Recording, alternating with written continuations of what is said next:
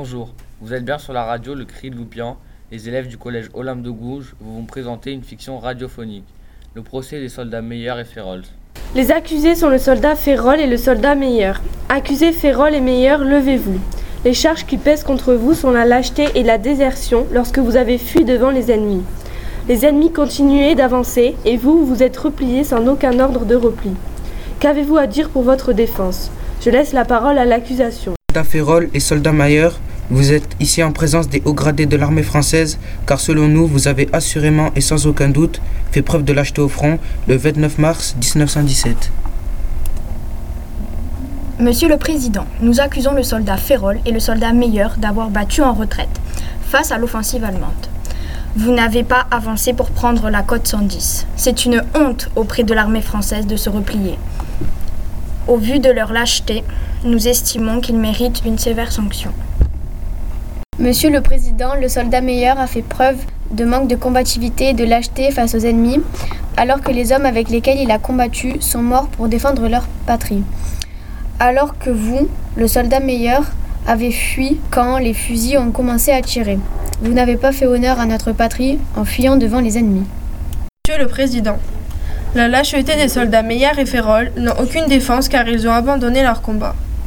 Cela justifie pleinement une peine de mort pour abandon de ses camarades et leur but de guerre.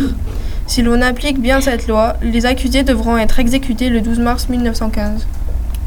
Je laisse la parole à la défense. Monsieur le Président du tribunal, le soldat Férol et le soldat Meilleur sont accusés de manque de combativité. Je suis leur supérieur et je souhaite les défendre car je suis certain de leur innocence. Les deux soldats n'ont malheureusement pas pu prendre la côte 110 à cause de leur bataillon qui était éparpillé sur le champ de bataille. De ce fait, ils se sont retrouvés tout seuls, donc ces soldats se sont retrouvés impuissants face aux forces ennemies.